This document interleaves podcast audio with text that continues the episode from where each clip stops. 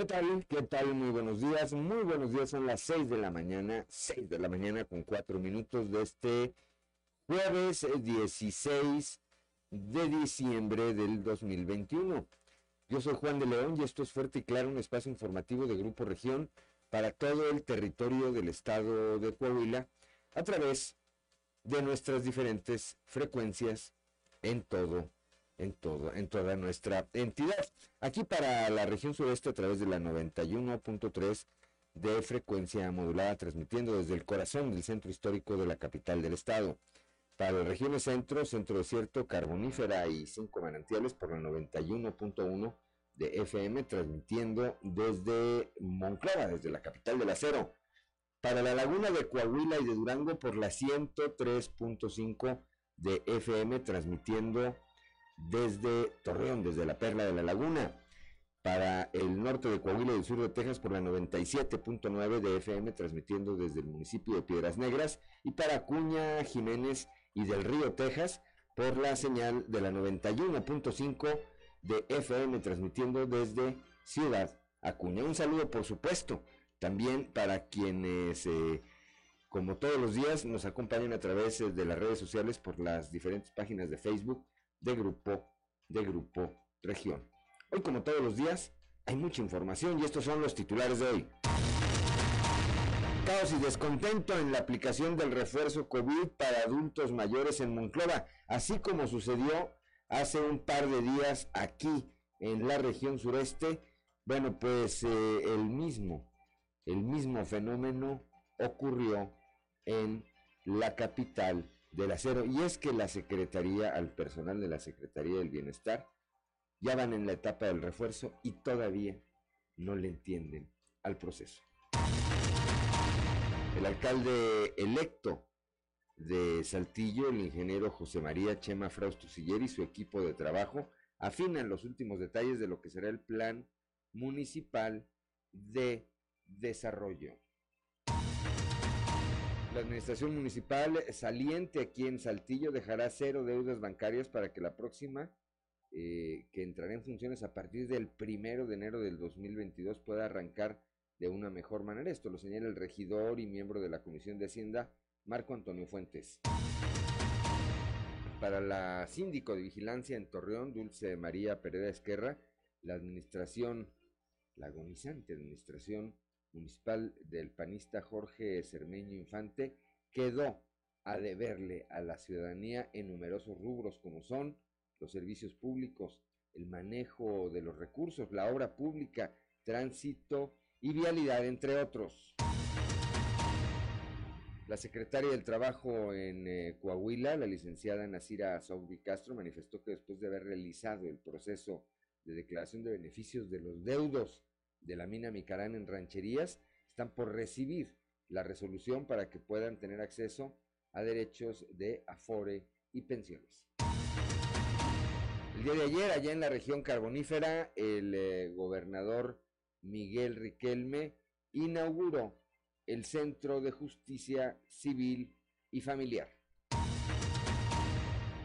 Aquí en la capital del estado, por instrucciones del alcalde Manolo Jiménez Salinas, personal de la Dirección de Desarrollo Urbano ha sostenido reuniones con representantes de cámaras empresariales y colegios de profesionistas a fin de socializar la actualización del Plan Director de Desarrollo Urbano 2020, el cual se enmarca en el eje Saltillo Inteligente. Bueno, pues esta, esta y otra información hoy aquí en Fuerte y Claro. Comenzamos.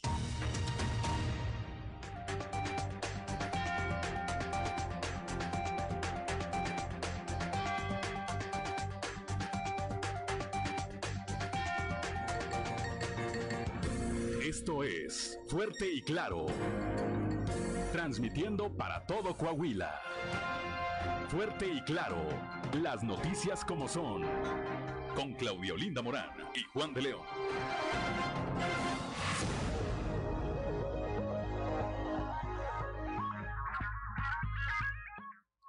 Ya son las 6 de la mañana, 6 de la mañana con 9 minutos y como todos los días le doy los buenos días a mi compañera Claudia Olinda Morán. Buenos días, Claudia. Muy buenos días, Juan. Muy buenos días a toda la audiencia que nos acompaña a esta hora de la mañana.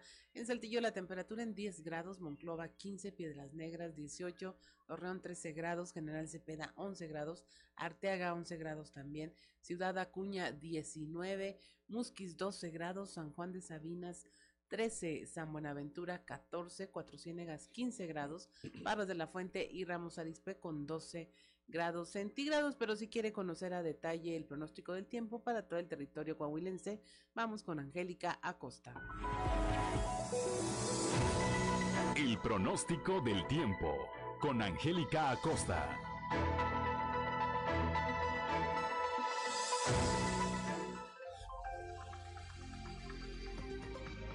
Amigos, ¿cómo están? Qué gusto me da saludarlos en este bonito, precioso y maravilloso jueves. Mi nombre es Angélica Costa y estoy lista para darte los detalles del clima. Amigo automovilista, que tengas muy buen trayecto. Recuerda, utiliza tu cinturón de seguridad. Vámonos.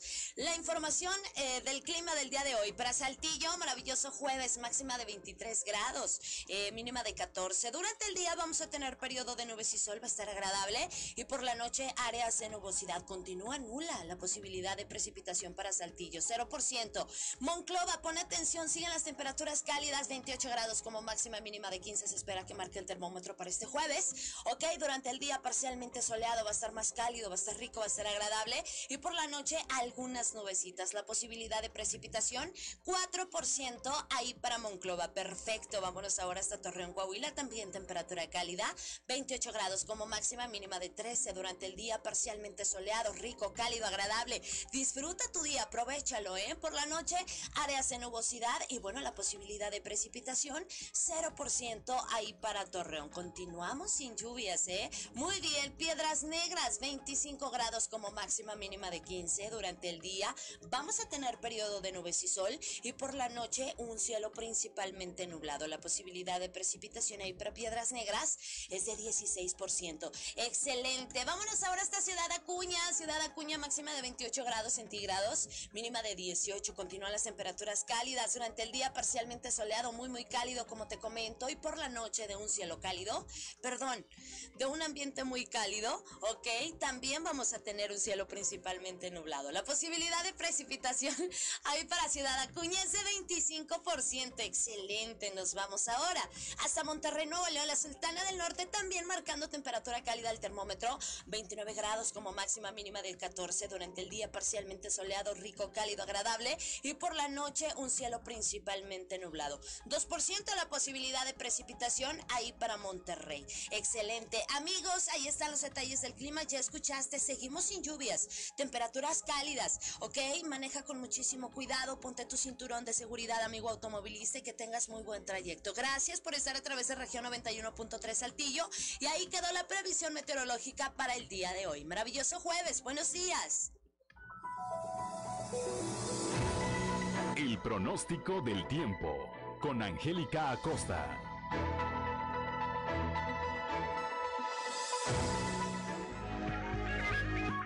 Son las 6 de la mañana, 6 de la mañana con 13 minutos. Vamos ahora a las efemérides del día con Ricardo Guzmán. 1, 2, 3 o'clock, 4 o'clock, rock. ¿Quiere conocer qué ocurrió un día como hoy? Estas son las efemérides con Ricardo Guzmán.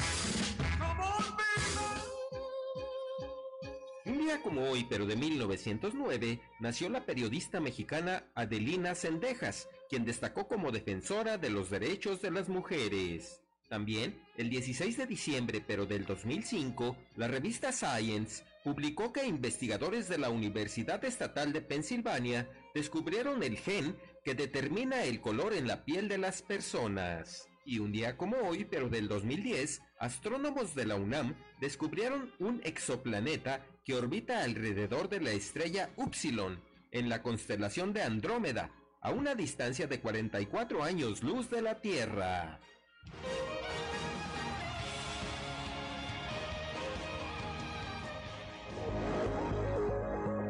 6 de la mañana con 14 minutos, santoral del día de hoy, Claudelina Morán. Hoy celebran su santo quienes llevan eh, por nombre David, Valentino, Adelaida y Albina. Bueno, pues un eh, saludo, una felicitación a todos ellos, así como a quienes tengan algo que festejar el día de hoy. Vamos ahora con Noé Santoyo al mundo de los deportes. Resumen Estadio con Noé Santoyo.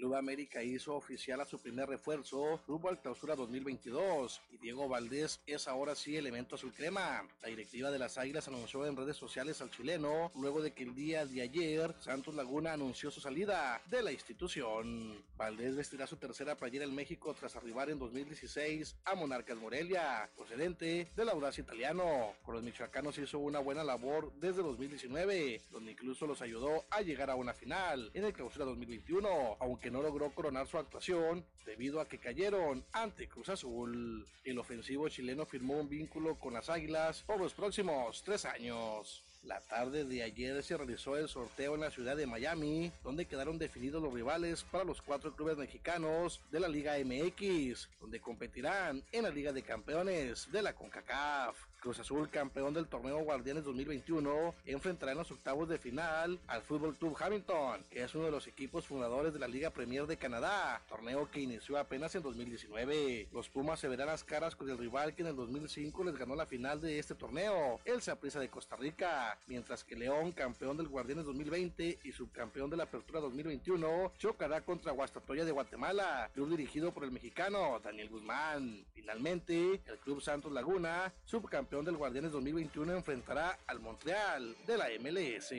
La detección de más de 37 casos de COVID-19, el mayor número de positivos en este año en la Liga de Fútbol Nacional de Estados Unidos NFL, ha disparado las alarmas en la previa de la semana 15 de esta competencia. Se ha informado de 37 positivos, el número más alto en el año, y mientras la liga se resiste a la aplicación de pruebas diarias a todos los elementos, la Asociación de Jugadores presiona para que sin importar si estos están o no, sean sometidos diariamente a un test. De manera oficial se ha anunciado que Las Vegas será la sede del Super Bowl en 2024. Este evento estaba programado para llevarse a cabo en Nueva Orleans, pero el cambio de fecha provocado por una temporada regular de 17 semanas creó un conflicto con la celebración del Mardi Gras de la ciudad. Aunque Las Vegas siempre ha sido un destino predilecto para los aficionados durante el fin de semana del Super Bowl, las autoridades creen que albergar el juego por el campeonato de la NFL en la ciudad tendrá un impacto económico de 500 millones de dólares extras.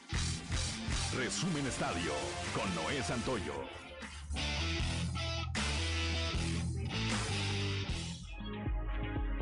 Son las 6 de la mañana, 6 de la mañana con 17 minutos. Vamos ahora a la cotización peso dólar, Claudelina Morán. Hoy jueves 16 de diciembre, el tipo de cambio promedio del dólar en México es de un dólar por 20 pesos con 99 centavos, a la compra 20 con 70, a la venta 21 con 29. Muy bien, cuando son las 6 de la mañana con 17 minutos, vamos ahora a un resumen de la información nacional. Protestan en Zacatecas familiares de cuatro detenidos por el Ejército y la Guardia Nacional. Familiares de estos cuatro hombres jóvenes, quienes fueron privados de la libertad el 20 de noviembre por un grupo armado, protestaron el miércoles para exigir su liberación, pues fueron detenidos el 10 de diciembre por el Ejército Mexicano y la Guardia Nacional junto con 18 personas más acusados de pertenecer a la delincuencia organizada. Se trata de Lucio Álvarez Pérez, José Juan Juárez Escogido, Gerardo García Puente y Prisciliano Saucedo Silva, de 29, 22, 24 y 36 años, eh, quienes según sus padres, esposas y demás familiares solo se dedican a la herrería, a la albañilería y al campo. Rompe récord retiros de Afore por desempleo. Entre enero y noviembre de 2021, los trabajadores mexicanos eh, dispusieron por concepto de desempleo un total de 20 mil 56 millones de pesos de sus cuentas de ahorro para el retiro, la cifra más alta para un mismo periodo desde que hay registro. Esto lo reveló eh, la Comisión Nacional del sistema de ahorro para el retiro, la CONSAR. Estos 11 primeros meses del año es 9.6% por encima de los eh, retiros registrados en el 2020 y está cerca de superar los 20.068 millones que se reportaron ya en todo el año. El retiro parcial por desempleo es un derecho de los trabajadores que tienen cuenta en alguna afore, afore y pueden ejercer solo una vez cada cinco años. Abandona Chihuahua la alianza federalista, vuelve a la CONAGO. El gobierno del estado de Chihuahua, encabezado por la panista María Eugenia Campos Galván, abandonará la alianza federalista de gobernadores que conformó el ahora es gobernador Javier Corral junto a otros mandatarios de oposición a Morena el año pasado y volverá a participar en la llamada Conferencia Nacional de Gobernadores de CONAGO a partir de este jueves y se van a reunir allá en Tabasco. Designa el presidente a titulares del Banco del Bienestar, INSABI, la Procuraduría Fiscal. El presidente Andrés Manuel López Obrador nombró a Félix Arturo Medina Padilla como titular de la Procuraduría Fiscal de la Federación y a Víctor Manuel Lamoyi Bocanegra, quien será el director general del Banco del Bienestar. Además, Carlos Romero Aranda y Diana Álvarez fueron designados vocales de la Junta de Gobierno del Instituto para la Protección del Ahorro Bancario, el IPAP, mientras que Marta Patricia Jiménez Oropesa será la responsable de la unidad de financiamiento del Instituto de Salud para el Bienestar. Finalmente cayeron de una grúa a 22 trabajadores del aeropuerto Santa Lucía. Esto lo afirmó la Sedena. Resultaron con golpes leves tras sufrir un accidente por no esperar el transporte adecuado con que se cuenta para su traslado. Según la Sedena, pues no hay lesiones graves y esto eh, fue que cayeron cuando se presentó una falla en la barrera de contención lateral de uno de los costados de la grúa y todos cayeron de una altura de un metro veinte centímetros. Hasta aquí la información nacional. 6 de la mañana con 21 minutos, vamos rápidamente a un consejo G500.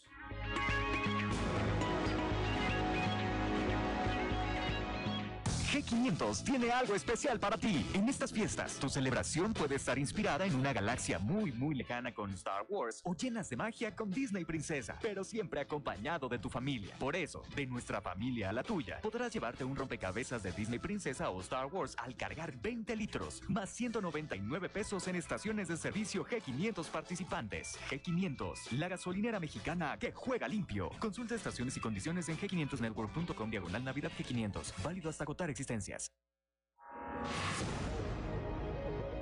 Son las 6 de la mañana, 6 de la mañana con 21 minutos. Estamos en Fuerte y Claro.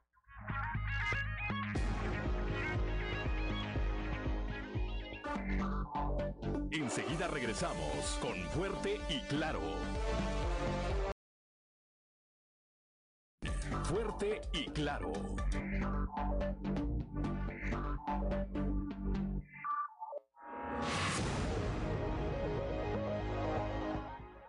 Son las 6 de la mañana, 6 de la mañana con 25 minutos. Soy Juan de León y estamos aquí en Fuerte y Claro.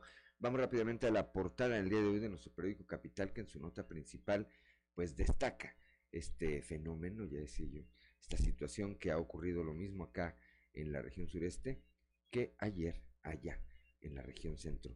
Siguen las quejas por la vacunación contra el COVID, la mala, la pésima o la eh, no organización del personal de la Secretaría del Bienestar en el proceso de vacunación contra el COVID para personas mayores, eh, bueno, de 60 años y mayores, pues eh, se refleja en el, el, número también de quejas que tienen estas personas por, repito, la falta de organización que hay ahí. Más adelante estaremos ampliando este tema. El día de ayer el gobernador Miguel Riquelme inauguró el Centro de Justicia en la región carbonífera. También estaremos detallando esta información. El contenido especial, ¿odias la Navidad?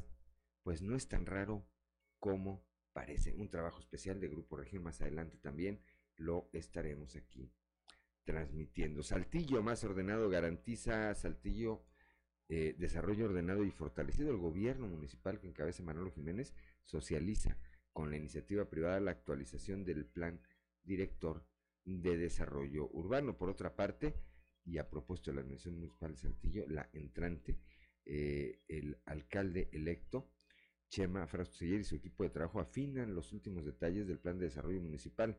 Esto lo dio a conocer la síndica electa, la profesora Mayela Hernández. Eh, también tendremos esta declaración más adelante. La administración municipal saliente va a dejar cero deuda, esto dice el regidor Marco Antonio Fuentes.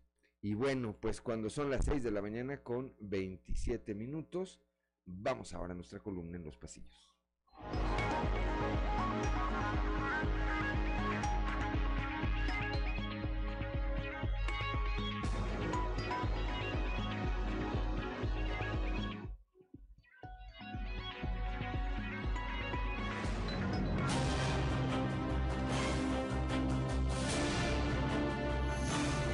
En el cartón de hoy, despistado, que nos muestra el presidente de México, Andrés Manuel López Obrador, que va caminando, silbando, despreocupado y evitando a toda costa mirar un letrero en la pared que dice Estados Unidos ofrece recompensa por hijos del Chapo. Por la región carbonífera anduvo el gobernador Miguel Riquelme y entre sus actividades asistió al último informe de gobierno de Julio Long en San Juan de Sabinas. La presencia del mandatario estatal en el evento, aseguran, es señal de buen augurio sobre el futuro político del joven alcalde. Que el que no para ni un día entre el trabajo legislativo en la Cámara de Diputados y su labor como dirigente estatal del PRI es Rigo Fuentes. El también ex legislador local no desatiende su encomienda en el Congreso Federal, como tampoco lo hace con el no poco que hacer que hay en el liderazgo de su partido sea reuniéndose con seccionales y dirigencias municipales que delineando la ruta hacia adelante. No por nada ha obtenido buenos números en los últimos procesos electorales. Con agenda a tope también la alcaldesa electa de Piedras Negras, Norma Treviño, quien recién dejó oficialmente su anterior cargo y está concentrada de tiempo completo en el arranque de su administración. De no haber cambios, Treviño iniciará con algunas actividades en el primer minuto del próximo primero de enero y más tarde tomará parte en la ceremonia oficial en la que recibirá la administración. Con un recorrido por algunas de las áreas de la Secretaría de Educación, inició Francisco Saracho Navarro sus funciones como titular de esta dependencia. Un día antes ya se había entrevistado con las dirigencias sindicales del Sindicato Nacional de Trabajadores de la Educación. Al recorrido lo acompañaron el subsecretario Jorge Alberto Salcido y Óscar de León, director general de Educación Primaria.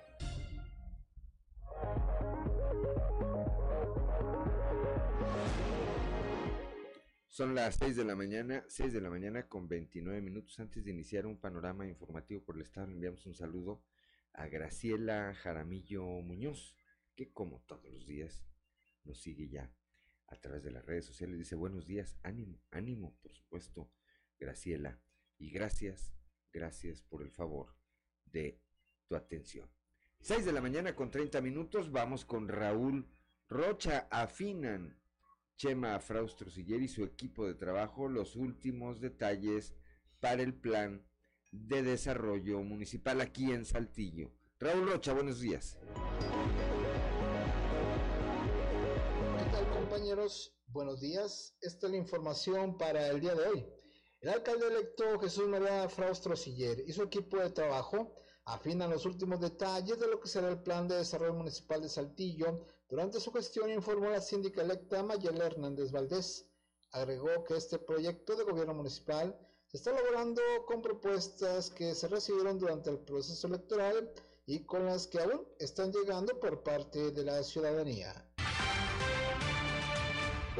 Hemos estado trabajando en, el plan de desarrollo, plan municipal de desarrollo del municipio, pues para, digamos, integrar todas las propuestas que se han estado recibiendo, tanto durante el periodo de campaña electoral como posterior por parte de la ciudadanía. hemos estado integrando por ahí todas las, las inquietudes, las propuestas para que se vean reflejadas en un plan de trabajo que habrá de presentarse de manera pública en, el primer día de la administración. Sí, esa es una una, característica muy distinta en este cambio de administración. Hemos tenido un proceso muy, eh, con mucha comunicación, un proceso muy abierto, muy transparente que nos ha permitido adentrarnos a fondo en todas las áreas de la administración pública municipal, eh, conociendo no solamente de sus presupuestos, sino también de sus programas acerca del personal que se tiene en cada área y de esa manera pues iremos viendo de qué, de qué forma lo, lo, vamos compaginando con el proyecto de trabajo. Nosotros estamos trabajando de manera, así como estamos trabajando de manera muy, muy unida entre administración entrante y saliente. De esa misma forma queremos trabajar con toda la ciudadanía, con un gobierno muy, muy abierto, muy ciudadano, eh, juntos todos, con, porque tenemos la misma visión, queremos una mejor ciudad, un mejor Saltillo, queremos llevarla al siguiente nivel. Esta es la información para el día de hoy. Buen día. Gracias, Raúl Rocha, 6 de la mañana, 6 de la mañana con 32 minutos antes de ir con Claudio Linda Morán. Saludamos también a Leonor Cordero Galindo. Nos dice, hola, buenos días, Dios les bendiga, bendiciones y saludos. Excelente día desde La Madrid, desde el municipio de La Madrid, Coahuila. Un saludo, por supuesto, allá, a La Madrid, ese municipio tan bonito. Es, es, como, el, es como el Arteaga de la región centro. Todo el mundo tiene una casa en La Madrid o bueno, no todo el mundo, pero mucha gente tiene una casa en la Madrid, es un, lugar, es un lugar excelente para ir a pasar los fines de semana. Para vivir, por supuesto, pero para ir los fines de semana quienes andan el traqueteo diario, como la gente que vive en Monclova, ir a la Madrid el fin de semana es transportarte, transportarte a otra parte. 6 de la mañana con 33 minutos, Claudio Linda Morán. La Fiscalía de Personas Desaparecidas ha iniciado solo este año 162 carpetas de investigación de personas. Eh, la mayoría, el 50%, la mitad de ellas han sido ausencias voluntarias. Esto lo informa Ángel Herrera, José Ángel Herrera, titular de esta área. Nuestro compañero Christopher Vanegas nos tiene la información. Hola, ¿qué tal compañeros? Muy buenos días. Los saludo con mucho gusto a ustedes y a todos nuestros escuchan y déjenme platicarles que el día de ayer hablamos con Ángel Herrera, quien es el fiscal de personas desaparecidas, quien nos dio a conocer que desde el primero de enero de este año a lo que va de este 2021 se han iniciado 162 carpetas de investigación de personas desaparecidas. Vamos a escuchar parte de su declaración.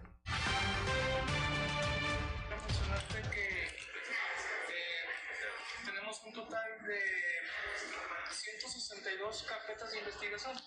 Son referentes a hechos que se constituyeron este año, o sea, que se dieron en este año del 1 de enero al, al 31 de octubre. De estas, este, casi la gran mayoría, 128, son ausencias voluntarias y 30 por flujo migratorio. Hemos estado tratando un fenómeno que no habíamos nosotros, eh, no se había percibido, de personas que su intento por cruzar al estado de Texas, bien sea por la parte de la sierra de la Linda de Acuña o bien sea por el río Bravo, unas han, perecido vagas y otras han extraviado totalmente en la sierra de la Linda. Se han hecho aproximadamente unos 5, entre 5 y 7 operativos en conjunto con la Serena, con el Grupo Beta, con la Comisión Estatal de Búsqueda, pero la Sierra de Lenda es muy, muy, muy grande, entonces no hemos podido localizar acceso. Como ustedes ya lo escucharon, dio a conocer que, bueno, de estas 162 carpetas se han localizado a 102 personas gracias a la coordinación de trabajos de la Fiscalía de Personas Desaparecidas en conjunto con otras dependencias. Y pues bueno, eso es todo de mi parte. Que tengan un excelente día. 6 de la mañana con 35 minutos. Gracias a Christopher Vanegas. Vamos ahora a la región carbonífera, allá con Moisés Santiago Hernández. Deudos de Micarán podrán recibir pensiones antes de que termine el año. Moisés, muy buenos días. Muy buenos días, Juan y Claudia, de todo nuestro mal auditorio que nos escucha en todo Coahuila. En la información que tenemos para el día de hoy, deudos de Micarán podrán recibir pensiones antes de que termine el año. La secretaria del Trabajo, Nasira Sogmi Castro, manifestó que después de haber realizado el proceso de declaración de beneficios de los deudos de la mina Micarán, están por recibir una resolución definitiva. Esto es lo que nos comenta al respecto. Está por salir la resolución por parte de la Junta Federal de Conciliación y Arbitraje, recordando que se inició un proceso de declaración de beneficiarios están precisamente, esperamos que en estos días ya salga la resolución eh, precisamente de la declaración de beneficiario, lo que les va a dar precisamente acceso a, lo que son las pensiones, el afore, este, todo, todos los derechos que hayan generado durante todo el tiempo que trabajaron. sería el plazo ya para esperamos que sí, esperamos que sí, nosotros hemos estado muy atentos, hemos estado apoyando a las familias precisamente para que estos procesos que luego se hacen largos sean para ellos sean este, muy, muy rápidos y nosotros esperaríamos que la resolución pueda salir antes, de, antes del periodo vacacional. Bien, pues de esta manera se busca, se busca apoyar a las familias de la mina Micarán que todavía no han recibido esas pensiones que pues ameritan que se les dé. Esta es la información que tenemos para todos ustedes desde la región carbonífera para Grupo Región Informa, su amigo y servidor Moisés Santiago. Que tengan un excelente día. Gracias a Moisés Santiago Hernández allá desde la región carbonífera. Dice, igualmente para ustedes, cuando gusten venir para acá, dice Leonor Cordero, acá tienen su casa, serán bienvenidos. Bueno, pues le vamos a tomar la palabra porque despreciar una invitación a ir a la Madrid sería una locura. Gracias, gracias Leonor, Dios le bendiga. Claudio Linda Morán. Eh, aquí en la región sureste, ya obedeciendo a las tendencias tecnológicas que requiere la industria, el, el CONALEP proyecta tener más carreras técnicas para Coahuila. La información con nuestra compañera Leslie Delgado. Buen día, informando desde la ciudad de Saltillo. Obedeciendo a las tendencias tecnológicas que requiere la industria en Coahuila, el director general de Sistema CONALEP, Enrique Q. Herrera, de conocer que para el 2022 se proyecta tener una mayor oferta educativa de carreras técnicas en los planteles del Estado. A continuación, escucharemos la información. Aquí en, en Coahuila es precisamente eso, las nuevas energías, hay nuevas carreras de ciencia de datos, de inteligencia artificial, de, mecánica, eh, especialmente concentrados a lo de los automóviles híbridos que aquí Coahuila va a empezar a producir a partir del siguiente año. ¿Cambiarían el plan de estudios o modificarían Los vamos actualizando. Nosotros tenemos esa facultad de que podemos juntar a nuestros técnicos a nivel nacional y en dos, tres meses ya tenemos definido una carrera. Y, y otros, otras instituciones no tienen esa facilidad que nosotros tenemos. O sea, no, no, es fácil que, que reaccionen ante una, una, necesidad. Y nosotros sí, nosotros sí podemos estar eh, escuchando a nuestros jóvenes, a nuestros maestros, a los investigadores que dicen, este, ya la industria no es 4.0, es 5.0, porque se están creando determinadas tecnologías. Agradezco la intervención y deseo que tengan un excelente día. Son las 6 de la mañana con 39 minutos. Vamos rápidamente a un consejo G500.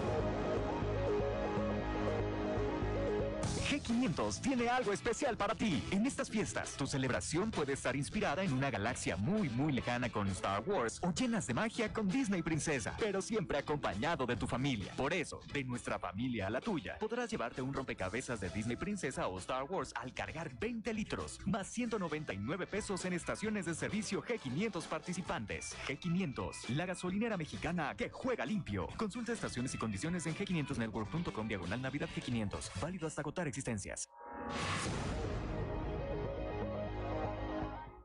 Ya es jueves, ya es jueves 16 de diciembre de este 2021. Ánimo, ánimo, como dice nuestra eh, amiga Graciela Jaramillo Muñoz. Estamos en Fuerte y Claro.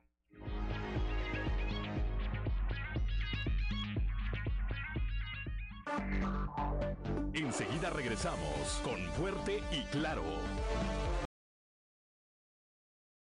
Son las 6 de la mañana, 6 de la mañana con 45 minutos. Bueno, este proceso de la vacunación contra el COVID-19 que ha corrido eh, pues a cargo de la Secretaría del Bienestar en, en, diversas, en sus diversas etapas, en sus diversas etapas, ha tenido contratiempos. Aquí en el caso de la región sureste, el delegado se le ocurre avisar una noche antes. Luego pone unas sedes y luego al cuarto para las seis de la mañana las quita, ¿verdad? Eh, lo mismo acaba de ocurrir hace unos días con eh, el eh, personal que atendió a los adultos mayores de 60, de 60 años y más de 60 años. Bueno, pues este fenómeno se repitió allá en la región centro, donde está mi compañera Guadalupe Pérez. Guadalupe, muy buenos días. Muy buenos días, excelente día y bueno, pues un saludo al auditorio en este jueves agradable. Pues sí, Hay unas quejas que se presentaron especialmente por quienes acudieron y estuvieron por algunas horas esperando su respectiva dosis de refuerzo. Y la gente de la tercera edad sabemos muy bien que la mayoría no puede estar en estas condiciones y piden mayor atención por parte de las autoridades. Y nos dijeron que, nos dijo un policía de allá para acá que, que hiciéramos fila Fuimos y rodeamos por allá que sé cuántas cuadras, carros y carros a vuelta de rueda. Llegamos aquí, pues no, no es cierto que vienen a vacunar. Allá en la Casa Mercedes no hubo ningún problema. Aquí sí, está muy, no, mucha desorganización. No, no, no, no, no, yo estoy ya desesperado. Yo soy una persona que me da 90, 90 años y lo tratan a uno de esa manera, no hombre, qué inhumanidad. No tienen carisma estas gentes, deben de poner con personas que tengan carisma para tratar a los adultos, pero no. Son las 6 de la mañana, 6 de la mañana con 47 minutos. Me parece que el testimonio, la voz, el tono de alguien que ya hizo durante muchos años lo que le tocaba hacer por este país y que lo traten así, Lupita, nos da la dimensión de la poca sensibilidad o de la falta de atención que hay de parte de las autoridades federales. Sí, y en este sentido eh, mencionaban también por ahí la señora Estela que acompañó a su mamá, que le tocó ver cómo otra señora que llevaba su bastón terminó cayéndose por lo cansada que estaba de estar de pie durante muchas horas en la fila de espera. Y también en ese sentido que pues los servidores de la nación, algunos estaban sentados al interior del gimnasio, cuando esas sillas pudieron disponerlas para los adultos mayores que no tenían dónde sentarse. Entonces piden una mayor atención, una calidad mejor de atención y que sean más ágiles las filas porque dicen que o, sintieron que a diferencia de las vacunaciones pasadas, estas filas han sido muy lentas y muy desorganizadas. Bueno, pues gracias, gracias como siempre por tu reporte, Lupita. Muy buenos días. Muy buenos días. 6 de la mañana, 6 de la mañana con 48 minutos. Claudio Linda Morán, ¿cómo ves? Pues es que eh, luego resulta que, por ejemplo, aquí en Saltillo, este, no había posibilidad de, vacunarlos llevándolos en autos, cuando no, no es que no quieras hacer fila, es que un adulto mayor pues, ya no aguanta tanto tiempo estando de pie y vaya, es como entorpecer algo que, como decías al principio, pues ya saben cómo funcionaba. Y bueno, ¿y sabrán cómo funciona? Esa es la pregunta. Pues es que se llama experiencia, ¿no? Bueno, eso no tienen. Eso no lo tienen, ¿eh? Pero podrían tener, y bueno, nadie les puede echar la culpa. Nunca antes habían conquistado el poder. No habían sido funcionarios. Eso se les puede disculpar. Que sean ignorantes, que tengan falta de experiencia, pero no tienen sensibilidad. Así es, y aparte con tantas categorizaciones que se hicieron, con tantos segmentos de población, es fácil entender qué necesita cada uno de estos segmentos sí es cierto, si tienes algo de sensibilidad al respecto para ponerte en los zapatos de los demás, que es lo que nosotros llamamos empatía, ¿no? Así es. Lo lamentable es que no son todos, ¿eh? También hay que decirlo. Muchos de los trabajadores, muchas de las enfermeras, del personal que trabaja en estos, en la Secretaría del Bienestar, en la Secretaría de Salud Federal, y que se desempeñan en estos centros de vacunación, muchos de ellos también, ellos sí salen a pues ahora sí, como quien dice, a sudar la camiseta. Pero las instrucciones que les dan de arriba, ahí es donde está el problema. Son las 6 de la mañana con 50 minutos. Claudio Linda Morán. Pues continuando con la información, eh, tenemos ya en la línea telefónica a nuestro compañero Víctor Barrón. Allá en la laguna sigue este problema y las críticas contra la administración de Jorge Cermeño Infante. Y bueno, él nos tiene esta información eh, pues por la falta de resultados y todo lo que se está viendo en la administración saliente. Buenos días, Víctor. Buenos días, Claudia. Buenos días, Juan, y a todos nuestros amigos de Fuerte Claro. Así es, pues en torno a la reciente presentación del tercer informe de gobierno de Jorge Cermeño Infante como alcalde de Torreón, pues eh, eh, emitió su opinión la síndica de vigilancia Dulce María Pérez de Esquerra, quien señala precisamente eso que tú comentas, de resultados, bueno, pues no hay mucho, sino muy distinto a los renglones que, que son objeto de señalamientos y que textual así lo señala, al alcalde le ganó la soberbia y en lugar de atender eh, eh, todas las observaciones que se le estaban haciendo incluso por parte de la ACE, eh, pues prefirió ahora sí que seguir en la suya y los resultados, bueno, fueron negativos. Así que escuchemos lo que comentó José Pereira, quien otorga calificación reprobatoria en ese tercer año y en toda su administración al panista Jorge Fernández. Yo creo que dejó mucho que desear en la administración, en servicios públicos, en obras, en el tema de manejo de los recursos, eh, que siempre se lo estuvimos eh, cuestionando.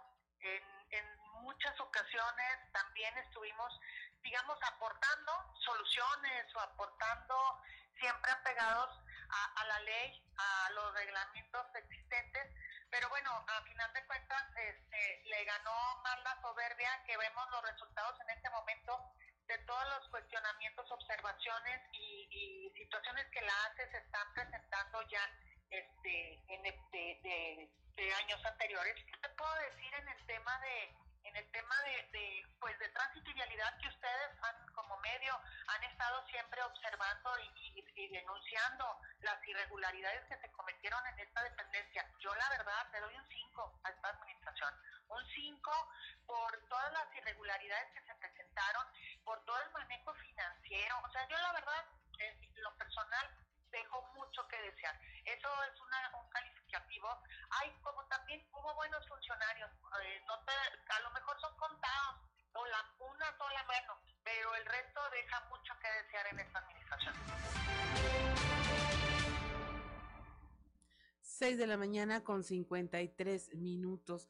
Así es, Víctor. Y bueno, la perspectiva es que, pues indudablemente, estos problemas, pues van a tener un tema de, de tropiezos para la siguiente administración que va a tener que empezar remediando todas estas situaciones y cargando con eh, situaciones que no tuvieron por qué ser para toda la ciudadanía de allá de la laguna. Claro, y que pues en este proceso de entrega-recepción deberán salir a flote de todas estas cosas que tú bien señalas, Claudia, y que pues a Jorge Cermeño Infante después de haber sido uno de los alcaldes con pues, mayor aceptación, eh, quien despertaba más simpatía ya como exalcalde, pues termina con esta administración gris, ¿no? En su regreso, ya lo decía en emisiones recientes eh, Juan de León, que pues segundas partes nunca fueron buenas, ¿no? Y ya basta en la tercera parte Cermeño y así, así quedó. Y, bueno, pues eh, esta es la, la manera en la que al menos en, en términos de administración pública municipal, estaría representando el ocaso de Jorge Cermeño Infante eh, eh, como alcalde de Torreón. Ahora yo creo, Víctor, que una de las cosas que más molesta, pues es el desdén hacia estas situaciones, porque no hay eh, aclaraciones, no hay el compartir información para decir si, por qué razones ocurrieron estas cosas y simplemente pues se desdeña el pensamiento en contra que haya, se desdeñan las críticas y se, y de alguna manera pues el tema se queda ahí como en el aire y lo único que pues hay que esperar como ciudadanos es que la autoridad actúe y finalmente sí se materialice en sanciones que pongan en firme todas estas quejas y todos estos recursos que eh, bueno estuvo eh, la administración a nivel de los regidores pues pugnando porque se aclararan. Pero si no pues se queda en el desdén que tiene el alcalde para responder ante estas circunstancias Claro, y que finalmente, bueno, pues le, pasó factura eso, ¿no? En las urnas y finalmente ni como diputado eh, eh, federal pudo obtener el triunfo Jorge Cermeño ni ratificar para Acción Nacional eh, el tema de la presidencia municipal y esto bueno fue lo que finalmente desemboca en un cambio de colores en la administración pública municipal de Torreón donde Román Alberto Cepeda eh, eh, de la alianza del el PRI y el PRD, bueno, pues será a partir del primero de enero, Claudia, el próximo alcalde de Torreón. Así es, Víctor. Pues muchas gracias por la información. Estaremos al pendiente. Son las 6 de la mañana con 56 minutos. Estamos en Fuerte y Claro. Regresamos.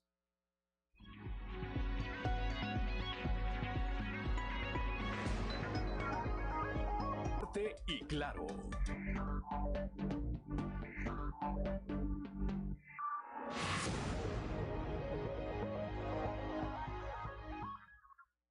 Son las 7 de la mañana, 7 de la mañana en 7 de la mañana con un minuto ya dio, ya dio vuelta, ya dio vuelta el eh, reloj. Antes de continuar con la información, saludamos como todos los días a nuestro amigo Joel Roberto Garza Padilla, allá desde Frontera, desde Frontera Coahuila. Su comentario el día de hoy dice respetuosamente, mi comentario va directo al corazón, dice, de la mujer que venero. Solo tú tienes esa mirada y esa sonrisa que me enamoró. Y pues va obviamente dirigido a la señora Silvia Santillana Mata en víspera de su trigésimo noveno aniversario matrimonial. 39 años van a cumplir de casados. Bendecido jueves, bendecido jueves, claro. Juan Roberto, gracias. Eh, te reitero por el favor de tu atención, por la participación que todos los días tienes en este espacio informativo y por supuesto, felicidades anticipadas para ti y para eh, tu señora esposa, la señora Silvia Santillana Mata. Pues que cumplan muchos, muchos años más de vida y que estos sean, por supuesto, juntos.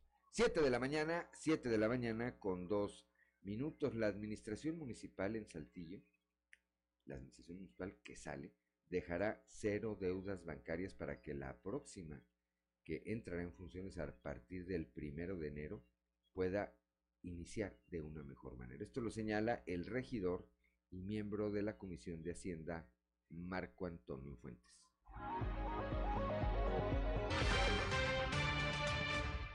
Eh, prácticamente en estos días están por cerrar. Eh, el día de ayer tuvimos nuestra, yo como integrante de la Comisión de Hacienda, tuvimos eh, la, la, reunión para el, para el cierre mensual y creo que son muy buenas noticias. Se va a dejar cero deudas.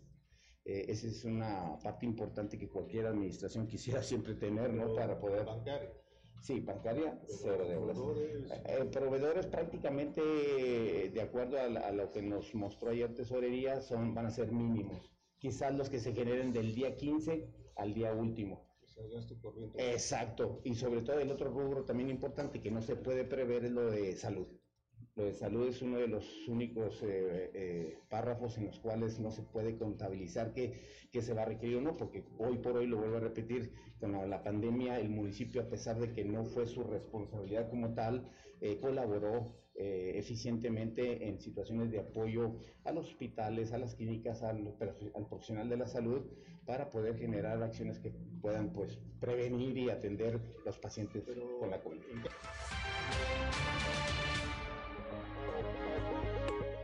Son las 7 de la mañana, 7 de la mañana con 3 minutos. Claudio Linda Morán.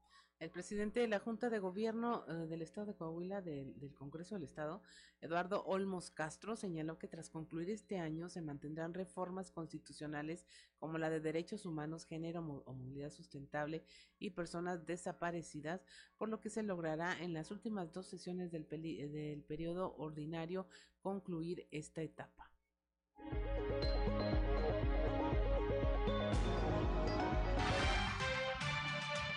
Sí, estamos terminando con mucho, con muchas ganas, estamos terminando con, con, con mucho empeño.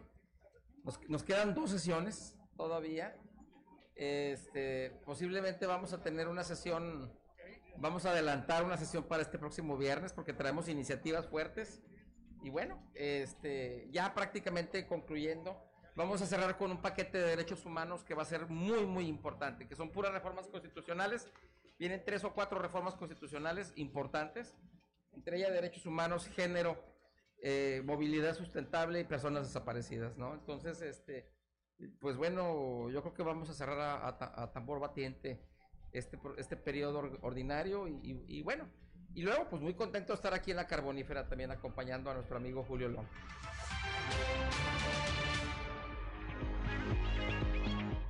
Son las 7 de la mañana, 7 de la mañana con 5 minutos. Durante la presente semana, y en la próxima, cuando a nivel eh, será esto ocurrir en el Congreso de Coahuila, se va a analizar la iniciativa enviada por el Ejecutivo Estatal para que la Comisión Estatal de Búsqueda sea elevada a rango constitucional. Eh, escuchemos lo que dice al respecto el secretario de gobierno, Fernando de las Fuentes Hernández. Yo creo que es muy importante. Coahuila es uno de los ejemplos en materia de, del trabajo que está haciendo la Comisión de Búsqueda, eh, del trabajo que está haciendo eh, eh, el Centro de Conocimiento Humano. somos el único estado que estamos siempre en reuniones con colectivos y con familiares de personas que desgraciadamente pues, desaparecieron y que se han hecho muchas exhumaciones y que es el único estado que lo está haciendo en toda la República. Tenemos el centro de identificación humana más moderno de América Latina y que servirá regionalmente al, país, no solamente a Coahuila.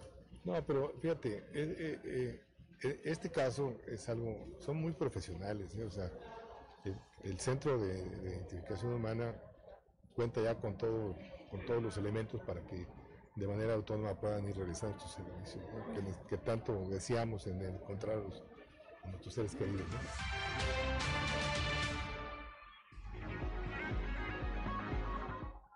Son las 7 de la mañana, 7 de la mañana con 7 minutos, Claudia Olinda Morán.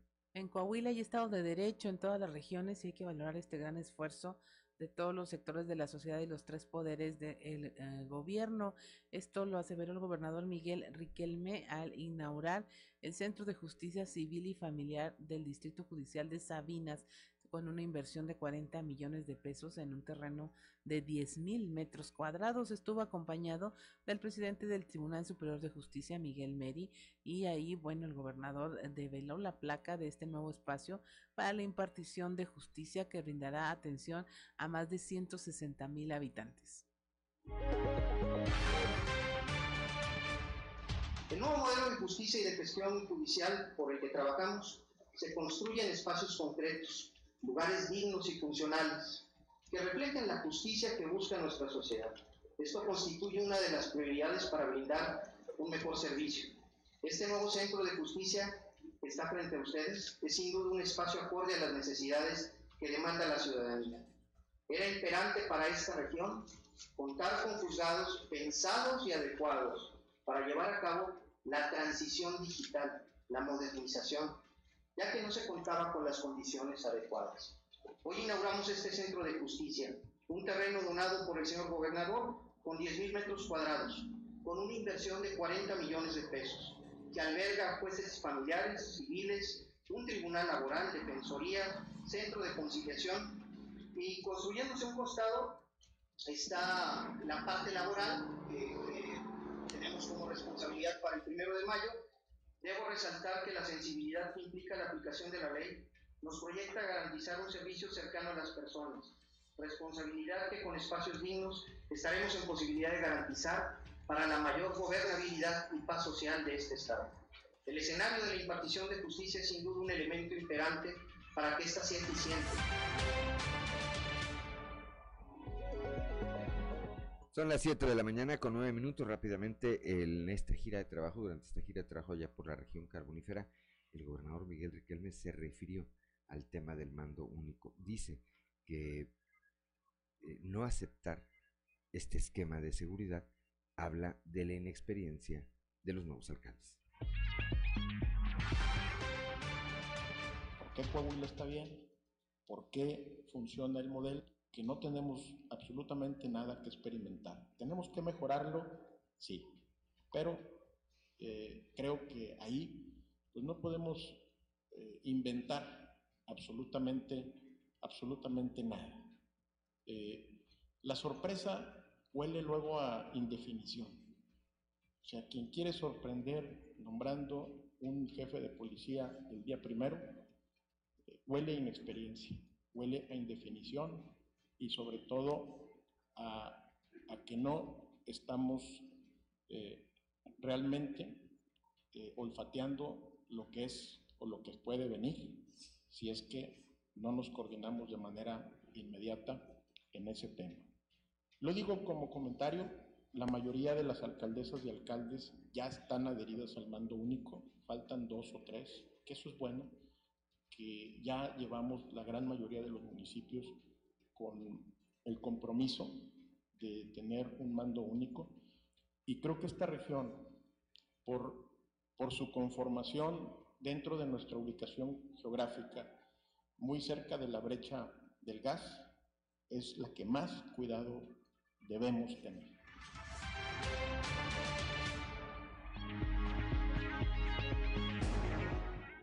Ya son las 7 de la mañana, 7 de la mañana con 11 minutos, Claudia Olinda Morán.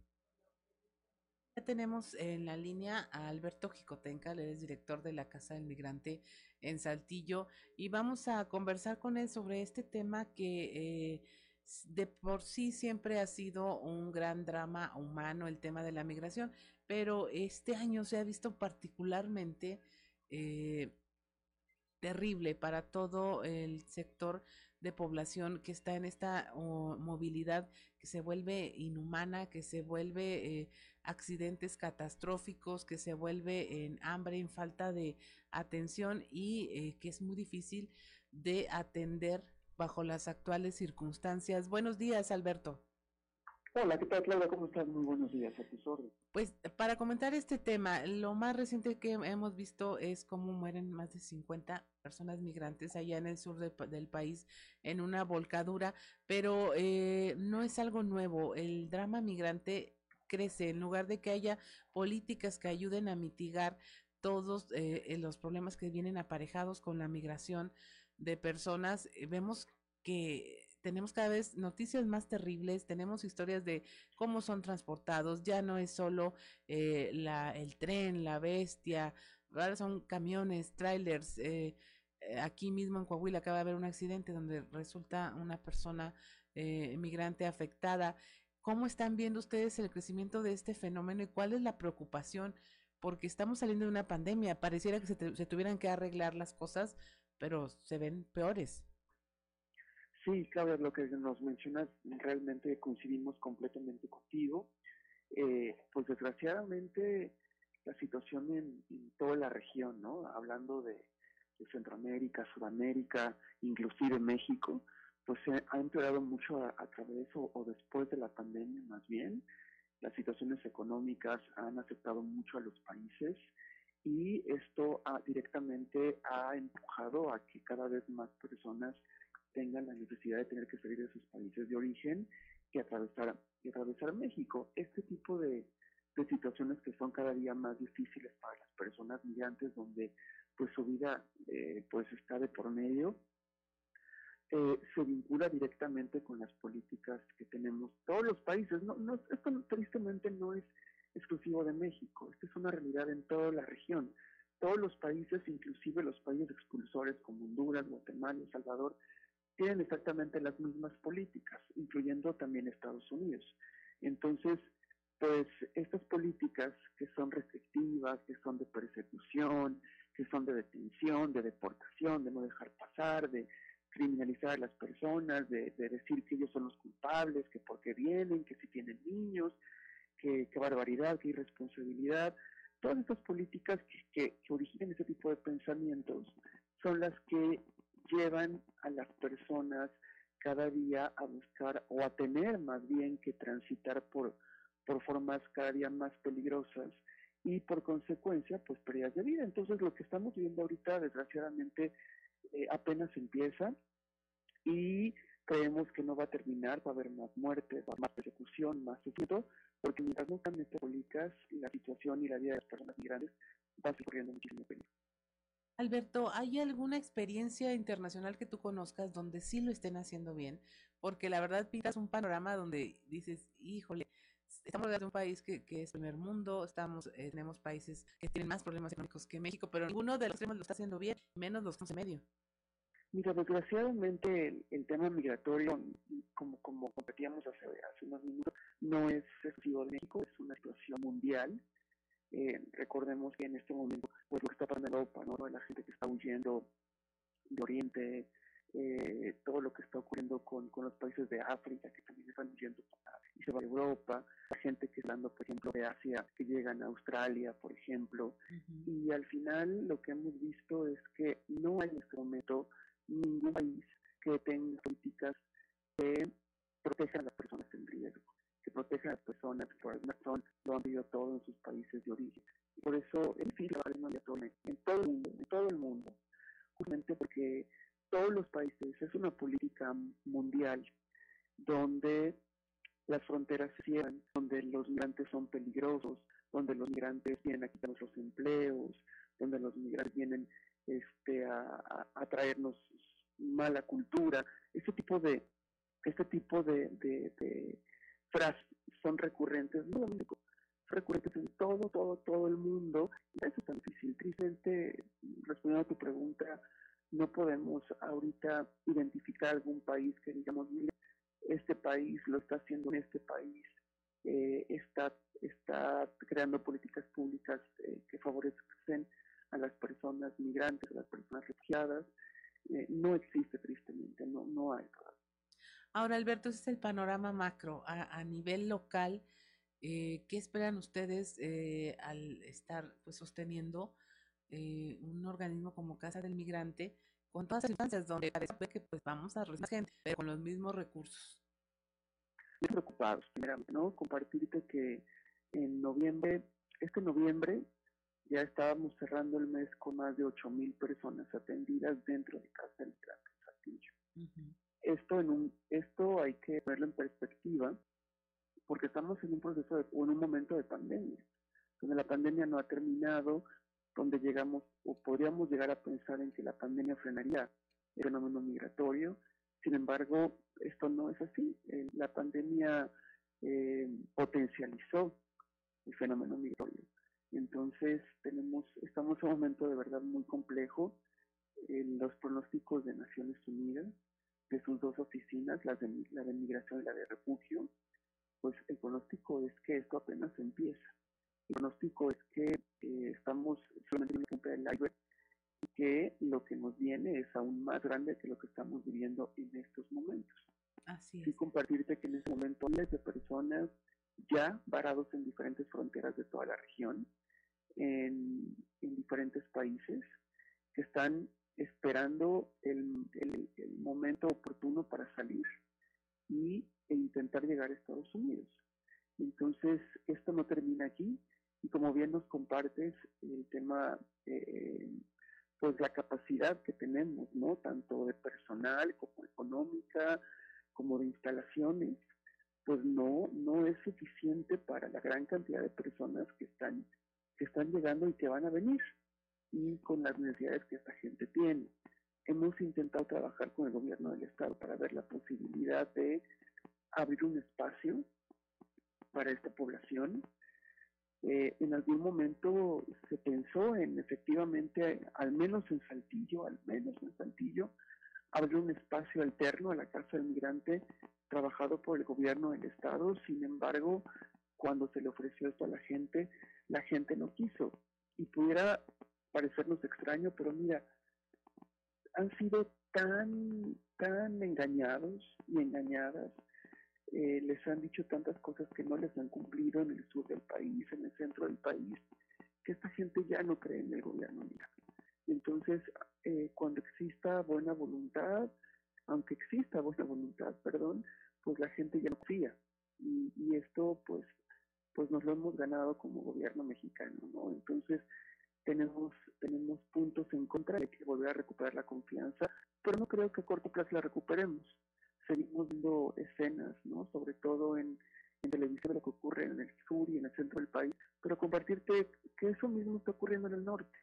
Ese, ese mismo de persecución, esa misma persecución que está viendo en municipios como Moncloa, como Frontera, estamos viendo en municipios como, como Piedras Negras, que me parece que es el municipio más, con, la política pública más extrema, ¿no? Donde, la persecución es, es todos los días, en todo momento, en contra de mujeres, en contra de niños. Entonces, aquí no lo, vemos, este, fue visible, pero eh, porque no, no, lo están grabando los medios de comunicación, pero lo mismo que está ocurriendo en el centro y en el sur del país, nos está pasando aquí en el norte de México, específicamente en Coahuila. Sí, es Alberto. Pues te agradecemos mucho que hayas conversado con nosotros de este tema tan importante. Yo apelaría a que siquiera por la época, nos consideremos todos migrantes y que nadie merece ser tratado de esta forma y que a lo mejor si usted se acerca ahora a la casa del migrante, eh, piense también en nuestros migrantes mexicanos y piense que de alguna manera es una forma de también ayudarlos como nos gustaría que les echaran la mano en otros países. Muchas gracias, Alberto, que tengas un excelente día. Igualmente, un saludo a todo tu auditorio. Muchas gracias por la entrevista. Hasta luego. Hasta luego, muchas gracias. Son las 7.21 de la mañana, vamos a un consejo G500. G500 tiene algo especial para ti. En estas fiestas, tu celebración puede estar inspirada en una galaxia muy, muy lejana con Star Wars o llenas de magia con Disney Princesa, pero siempre acompañado de tu familia. Por eso, de nuestra familia a la tuya, podrás llevarte un rompecabezas de Disney Princesa o Star Wars al cargar 20 litros, más 199 pesos en estaciones de servicio G500 participantes. G500, la gasolinera mexicana que juega limpio. Consulta estaciones y condiciones en g500network.com diagonal Navidad G500. Válido hasta agotar existencias. Son las 7 de la mañana, 7 de la mañana con 22 minutos, estamos en Fuerte y Claro.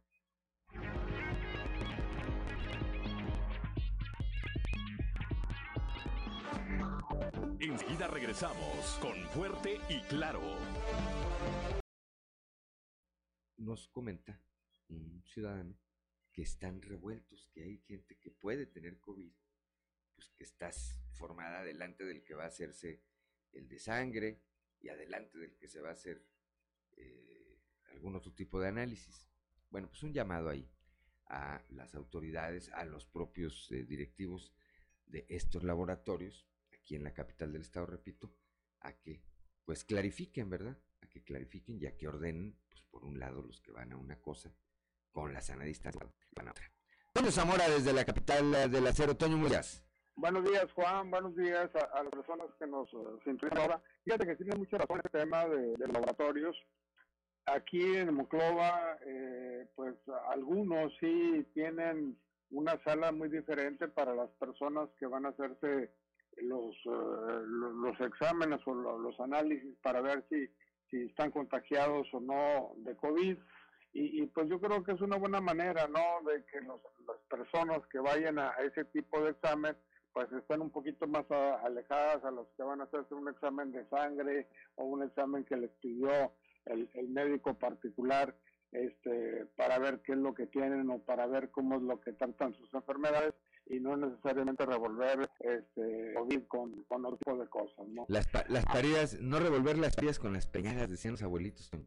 Fíjate que sí, Juan, eh, estuvo Leopoldo Santillán Arraigue, que es el delegado estatal del Seguro no sé si sigue siendo delegado, ya se dieron todo, eh, señala que, que ya el repunte está avisando de, desde septiembre, el, repunte de COVID, que afortunadamente eh, eh, está más controlado y está más controlado por la sencilla razón, Juan, de que este, pues la mayor parte de la gente ya está vacunada, cuando menos aquí en Coahuila que la situación es, este, pues la, verdad es que quienes llegan contagiados a, la clínica SEMES desde el IMSS son, son personas que no han sido vacunadas.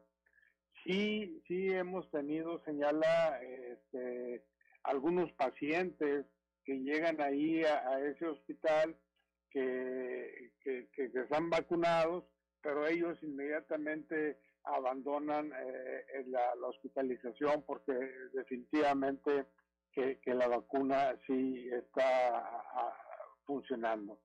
La clínica CEMEX es la que está conteniendo en estos momentos, Juan, no ha llegado al 100% de su ocupación. En el momento que lleguen ya se tienen listas 30 camas en el Hospital 7, todo preparado para la reconversión. Incluso este, la Dirección de Prestaciones Médicas ha dado instrucciones para que de acuerdo a ese porcentaje ya se vaya reconvirtiendo. Ayer tuvimos la oportunidad de platicar con el coordinador de los médicos y nos señala, dice, mira, siempre tenemos eh, esos 30 camas, las tenemos listas para lo que se ofrezca. Afortunadamente eh, no ha rebasado eh, el llenarse en estos momentos las 38 camas que tenemos en el Hospital CMX. También otra cosa importante, Juan, es el hecho de que yo creo que ya les hacía falta tercera dosis para los médicos. Al personal de, de salud de, de, pues de las diferentes instituciones y yo creo que esta es muy buena noticia, Juan, también. Sí, yo creo que gradualmente, eh, ojalá, ¿verdad?, que lo tenga contemplado el gobierno federal, se irán dando estas terceras dosis que son un refuerzo. Ojalá que a los maestros no les vayan a aplicar la tercera dosis de la Cancino también, porque les va a salir la misma ya que les. Ellos, ellos nomás tienen un acuerdo. Que les pongan la Pfizer o que les pongan la AstraZeneca, no sé, pero este eh, ha sido una demanda, ha sido una demanda recurrente y efectivamente me parece que los eh, buenos números que tenemos en este rubro, en este tema, pues obedecen a que una gran parte de la población, Toño, una gran parte de la población ya está vacunada.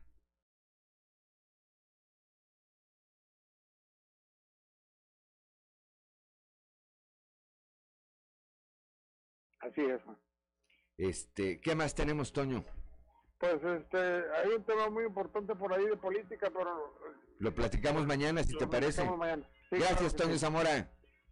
Muy buenos días, son las 7 de la mañana, 7 de la mañana con 30 minutos. Toño Zamora ya desde la capital, desde la capital del acero, desde donde todos los días, todos los días, eh, pues nos tiene su comentario de trizas y trazos y el bolero, ¿verdad? Claudio Linda Morán. Así es. Ese personaje de eh, ficción que tiene nuestro compañero Toño Zamora. Son ya las 7 de la mañana, 7 de la mañana con 31 minutos. Saludamos rápidamente a quienes nos escuchan en todo el territorio del estado de Coahuila y le damos, como todos los jueves, la bienvenida a nuestro amigo Yanko Abundis que nos enseña a saber gastar. Yanko, muy buenos días. ¿Qué tal? ¿Cómo te va? Muy buenos días, Juan. Muy bien, pues aquí estamos ya en jueves, jueves 16 de diciembre, ya estamos pues prácticamente a nada de que culmine el mes y con ello este 2021, Yanko. Por supuesto, ya se va rápido la vida. Este año que ha sido complejo en, en, todos los sentidos, principalmente en sanitario, la parte de la pandemia que no termina, todavía falta bastante para que esto acabe. Y bueno, pues también una cuestión económica difícil, una inflación que cierra el año pues bastante alta y, el 21 va a romper récord de los últimos años y el 22 también va a ser complicado, lo venimos diciendo, aunque sea de crisis, pero va a ser complicado. Entonces, hay que saber gastar y hay que saber regalar, Juan. Esta época que es muy, es muy, este, está muy ad hoc con ese comentario, Yanko. Por supuesto, porque fíjate, normalmente regalamos, vamos comprándole a la gente que más queremos o que más cercana se encuentra, ¿sí? O que la a la que genera mayor compromiso. Y, vamos comprando prácticamente lo que se nos antoja. Y en la medida que va terminándose el dinero o que se va terminando la línea de crédito de la tarjeta, pues entonces empezamos a comprar cosas más chiquitas. Y llega el momento en el que pues ya a los últimos les toca un chocolate porque no alcanzó para más. ¿sí? Yo lo que propongo, Juan, para estas épocas, evidentemente que regales es que tengas una cena, es que te diviertas, es que festejes, aunque pues, habría que preguntarte qué festejas, ¿no? Porque lo que significa Navidad es muy distinto a lo que celebramos. Se ha perdido mucho la tradición, se ha perdido mucho todo este enfoque y, justamente habrá gente que diga, a mí no me importa porque yo no soy creyente, porque yo no soy cristiano, porque yo lo que quiera, no está bien, y se respeta, ¿no? Pero en el tema económico, Juan, bien vale la pena rescatar las tradiciones. Y las tradiciones no significan gastar lo loco. Las tradiciones significan que es una época de reflexión. Y también en cuestiones de dinero, debemos de reflexionar para cerrar el año, como Dios manda, Juan, y empezar 2022 con una cuesta de enero menos empinada. ¿sí? Sí, que sea menos compleja. Yo no sé si, no recuerdo si era de la Profeco, Yanko. Ayúdame a ver si tú lo recuerdas, porque la frase es, eh, sé que son de esas frases que se quedan fijadas en la mente. Decía, regale afecto, no lo, no compre, ¿verdad? La Profeco en los 70, exactamente, Juan. Fíjate, en los 70, ¿eh? Sí. Y ya, no la sabíamos, Yanko. ¿eh? Sí, sí, ya habíamos nacido en los 70. Es correcto. Así es. Entonces, bueno, pues aquí lo que yo propongo es que tú determines una cantidad para todos los regalos. ¿Cuánto, tienes, Juan? ¿Dos mil pesos? Dos mil pesos para todos los regalos. ¿Sí? Y distribuyas conforme a lo que alcance con dos mil pesos. Otro punto muy importante, Juan, y, y, esto lo aprendí de un amigo en paz descanse, Sergio López, ¿sí? Y decía, al amigo se le regala barato. Y al amigo, y al hermano, y al, hijo, y a la hija, y a la mamá, y al papá. ¿sí? a la gente que tú quieres, a tu esposa, Juan, ¿Sí? a tus padres, a tus hermanos, a tus cuates, cuates, cuates, tú sabes que les encanta, les fascina, te voy a inventar, un dulce de cajeta. Bueno, pues les compras un dulce de cajeta que te cuesta 80 pesos, Juan. Así es. Pero como lo conoces, sabes que le va a dar mucho gusto. Es típico de esta época que mucha gente regala cosas o regalamos cosas que quien lo recibe llega a su casa y lo avienta y lo bota en un ropero, si no es que en la basura. ¿Sí? O le cambia la etiqueta y se le regala a alguien más, Yanko. Roperazo, roperazo. ¿Verdad? ¿Sí? Entonces, yo lo que te digo es que mejor regales algo que sabes que le va a gustar mucho a esa persona. Y eso normalmente es barato. ¿Sí? No te va a pedir un Ferrari, ¿verdad? No te va a pedir un castillo en Europa. Claro. Te va a pedir ese chocolate, ese dulce de cajeta, ese detalle que, puede ser muy, muy significativo y que, repito, no vas a gastar grandes cantidades. Sí, que no, que no esté ligado, que no liguemos de eh, malamente, que no liguemos el afecto, el tamaño del afecto con el precio del regalo, porque no necesariamente tienen que tener una relación proporcional, Yango. Ahora, Juan, si tú tienes mucho dinero, pues adelante, regala el Ferrari y el castillo.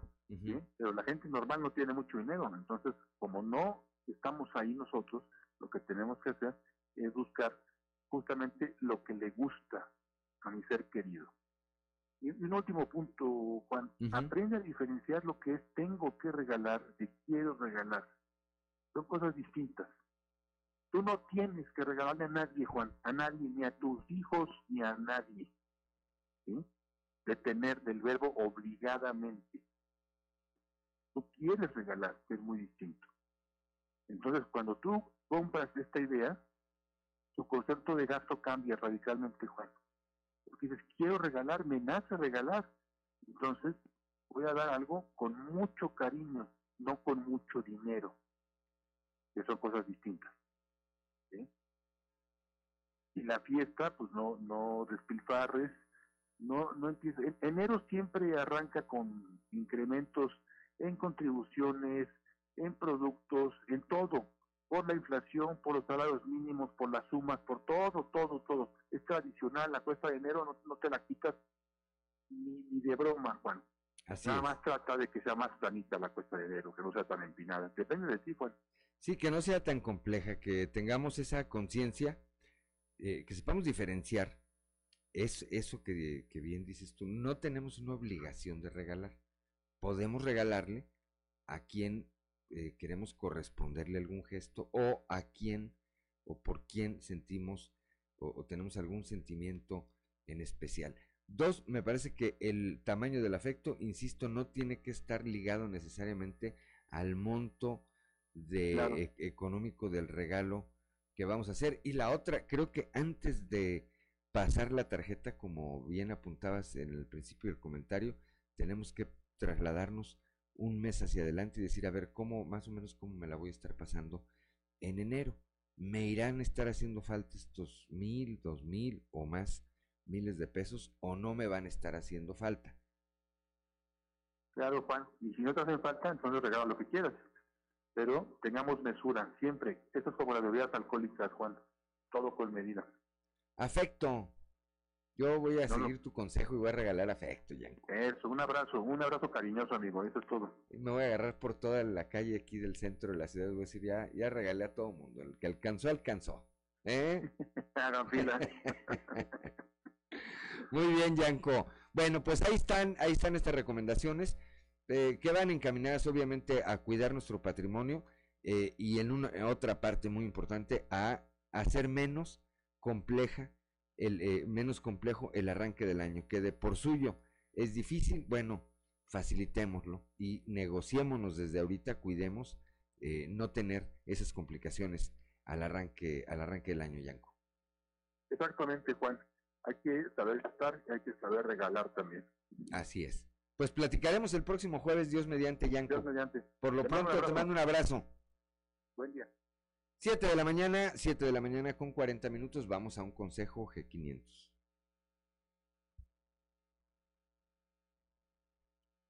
Siete de la mañana, 7 de la mañana con 40 minutos, en un momento más vamos a este eh, consejo G500 regresando, vamos a escuchar eh, este reportaje. ¿Odias la Navidad? Dice, pues no es tan raro, no es tan raro como parece. Y es que es, ¿cómo les dicen, Claudia? Grinch, ¿verdad? Los Grinch a quienes eh, pues no tienen, no tienen eh, afecto, afecto por la Navidad. Vamos al consejo G500, vamos ahora sí a un consejo G500. G500 tiene algo especial para ti. En estas fiestas, tu celebración puede estar inspirada en una galaxia muy, muy lejana con Star Wars o llenas de magia con Disney Princesa, pero siempre acompañado de tu familia. Por eso, de nuestra familia a la tuya, podrás llevarte un rompecabezas de Disney Princesa o Star Wars al cargar 20 litros, más 199 pesos en estaciones de servicio G500 participantes. G500, la gasolinera mexicana que juega limpio. Consulta estaciones y condiciones en g500network.com diagonal Navidad G500. Válido hasta agotar existencias. Son las 7 de la mañana con 42 minutos. Claudia Linda Morán, platícanos de este reportaje. Así es, Juan. Bueno, a final de cuentas, el tema de ser Grinch o no, este, tiene mucho que ver con qué traemos dentro, qué nos gusta, pero sobre todo con eh, quitarse esas ataduras de cómo debe ser una Navidad, de el deber ser que debo dar, debo estar, debo pagar, comprar, adornar. Este, y platicamos con eh, el padre David de Catedral, él es el vicario de Catedral, y con Betsabe Terrazas, que también es, es de, tomar un café conmigo de esta organización, y pues nos dan ciertos tips de que no tiene que ser necesariamente como eh, nos han dicho que son las navidades, que tenemos opciones y que en definitiva, se- siendo creyente o no, puedes pasarla bien, puedes hacer las cosas que te gustan sin necesariamente eh, ceder a toda la carga emocional y a todo lo que implica. Definitivamente quien ha visto la película del Grinch, que todos conocemos, pues sabemos que el personaje no estaba de fondo en contra de la Navidad, sino en contra de la forma En que se en celebra. que se estaba celebrando. Y pues lo, lo invitamos a escuchar este reportaje. Ya sin la cuarentena obligada que hizo a las familias adaptarse a una nueva etiqueta social en las fiestas decembrinas, la vuelta de las celebraciones decembrinas tradicionales regresa a quienes no les gusta la Navidad y odian las fiestas a su estado natural, ser el Grinch en Nochebuena. Para Betsabe Terrazas, directora de la campaña nacional Toma un café conmigo, destinada a brindar apoyo emocional, las fiestas decembrinas acrecentan la ansiedad, la depresión y desencadenan crisis tanto por ausencias como por el tener que cumplir ciertas expectativas. Se vienen fechas pues muy importantes como para todas las familias y las personas que estamos este pues en espera, en la, espera de convivir, en la espera de estar eh, cálidamente con los seres que amamos. Pero también está la parte en la, en la qué pasa, ¿no, Claudia, con las personas que les sucede todo lo contrario. Esas personas que no tienen a dónde llegar o que son foráneos y no, no tienen la manera de moverse, estar con, con la familia o que tienen ese deseo pero ya no se encuentran con nosotros y, y a través de este también viviendo lo que es la pandemia, ¿no? Lo que nos ha alejado también de ciertas costumbres o de ciertas comodidades en las reuniones. Para el padre David López, vicario de la Catedral de Santiago, lo importante es volver a lo esencial, a las celebraciones sin la parafernalia habitual y aquellas en las que incluso solo se puede estar. Anteriormente, en 2019, pues eh, el periodo navideño solía ser un periodo cargado de muchos compromisos sociales, compras, prisas, que generaba estrés y tensión en las personas. Después del confinamiento del 2020, vimos cómo eh, tuvo, un cambio. Sin embargo, este cambio, pues es el reflejo que ya venía pidiéndose desde antes, ¿sí? El que muchas personas no disfrutaban lo que son estas fiestas. La clave está precisamente que no se, no se da el clavo con la, esencia de una cosa. Cuando tú no das con la esencia de una cosa, no la disfrutas, no la, al no conocerla tampoco la, la aprovechas en todo lo que es. La Navidad, desde el punto de vista cristiano, es un periodo de esperanza y alegría. A pesar de que es una temporada pues, relativamente en la que se hay mucho amor y mucha felicidad, porque siempre te lo venden en la mercadotecnia, te lo venden así, como que todo es feliz y que todo. Realmente es una temporada que sí genera tristeza por muchos cambios. Es, una temporada en la que todo cuesta mucho, por ejemplo. O sea, es una temporada que en diciembre este, cuesta mucho, eh, necesitas dinero, vaya, necesitas recursos. Y luego es una temporada fría, en la que también el clima también eh, afecta emocionalmente a las personas y es una temporada en la que si tú vives fuera de, y te están forzosamente te han metido a la idea de estar con, con, la familia y tú no puedes tener esa posibilidad, obviamente también tiene la depresión, más aparte la carga en la que si estoy, en el, estoy ahora en este papel de tener que ser el papá el que da los regalos y no tengo la posibilidad, pues viene también esa, este, esa carga emocional de decir estoy fallando como papá o esos pensamientos negativos. De hecho, la, la, la Navidad en sus orígenes pues es lo más sencillo si lo más oculto. Nadie se dio cuenta de que en aquella gruta de Belén nació el hombre que cambió la historia de, toda la humanidad. Así sencillo, sin tanta parafernalia, claro. No había luces, no había cohetes, no había todo. En lo más sencillo y en lo más oculto se estaba moviendo, estaba surgiendo un movimiento que transformó, y transformó el mundo y revolucionó las mentes y las conciencias. Habla Betsabe Terrazas, directora de la campaña nacional Toma un café conmigo. Si de alguna manera tú dices yo no quiero festejar porque no, no, no va en mis convicciones espirituales, no va en mis convicciones familiares, porque soy English y porque no quiero, porque no tengo dinero y así de sencillo quiero estar solo, también es válido este, sin embargo, el recordar que también estas pausas que nos, eh, nos están marcando también es, tienen un propósito y tienen un sentido también positivo en nuestras vidas. Si dices de alguna manera estas fechas que pues, están dadas o fueron creadas con el propósito de convivir, eh, si puedes hacerlo, retomarlo en casita, si sabes que pues, voy a convivir conmigo, voy a reencontrarme con ese niño que yo tengo, eh, que tengo guardado y que no, que no he querido sacar con nadie temas que necesito trabajar o simplemente, sabes que he estado con muchísima gente durante todo el año, prestado demasiada atención porque a veces pasa eso, en el que uno tiene tiene, da demasiada atención a otros y a veces se olvida de uno mismo, ¿no? Y me tomo mi chocolatito y me pongo a ver un programa de televisión o a escuchar música y solo también es válido. O sea, que no nos frustre el que, el que tengamos que cumplir, ni también el prejuicio de que la familia se sienta ofendida porque no queremos estar con ellos. Porque a veces también pasa eso, que, que otros creen que los amas menos por no querer estar en esas fechas con ellos o porque no quieres hacer el sacrificio o el gasto que a lo mejor no puedes hacer en ese momento. Habla el padre David López, vicario de la Catedral de Santiago. La esencia de la Navidad es no, se, no, surgió para convivir, o sea, fue una, fecha que surge para recordar un acontecimiento que marca un, antes y un después. El mismo calendario está en 2021 o 2021, ¿por qué? Después del nacimiento de Jesús. Entonces, para vivir, bueno, las cinco puntitos que yo pudiera comentarles con ustedes para poder vivir estas fechas, para, poderlas eh, celebrar o de diferentes maneras, partiendo de un principio de un filósofo judío, Baruch Espinosa, que decía, la naturaleza se contenta con poco.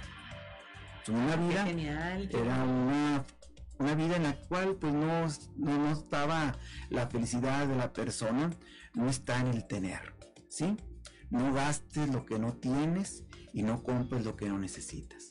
Entonces la parnafernalia a la que te refieres, Claudia, es precisamente eso, o sea, adornar lo que no se necesita adornar, ya en sí mismo es la Navidad. Segundo punto, comunicación. El ser humano sabemos que más nos enriquecemos en la medida que nos comunicamos. De hecho, ¿qué lo que más me enriquece? No es el que piensa igual que yo o el que sea igual que yo, el que iba conmigo. Me enriquece aquella persona que a veces es más lejana que, que yo porque no lo conozco, piensa diferente, somos de familia diferente, pero al convivir en esta reunión juntos generan eh, momentos de diálogo y comunicación. Tercero, no perder el sentido de la, auténtico de la Navidad, que no es compra, que no es eh, estrenar, que no es gastar y que tampoco solamente es convivir, o sea, puede vivir la Navidad solo, a veces sé así, como cuarto punto, manejar los miedos. Siento que hay muchas personas o que ahorita vivimos sujetos a muchos miedos, lo laboral, lo, la salud, lo económico, el desafío, la incertidumbre del futuro. Y por último, no se encierren.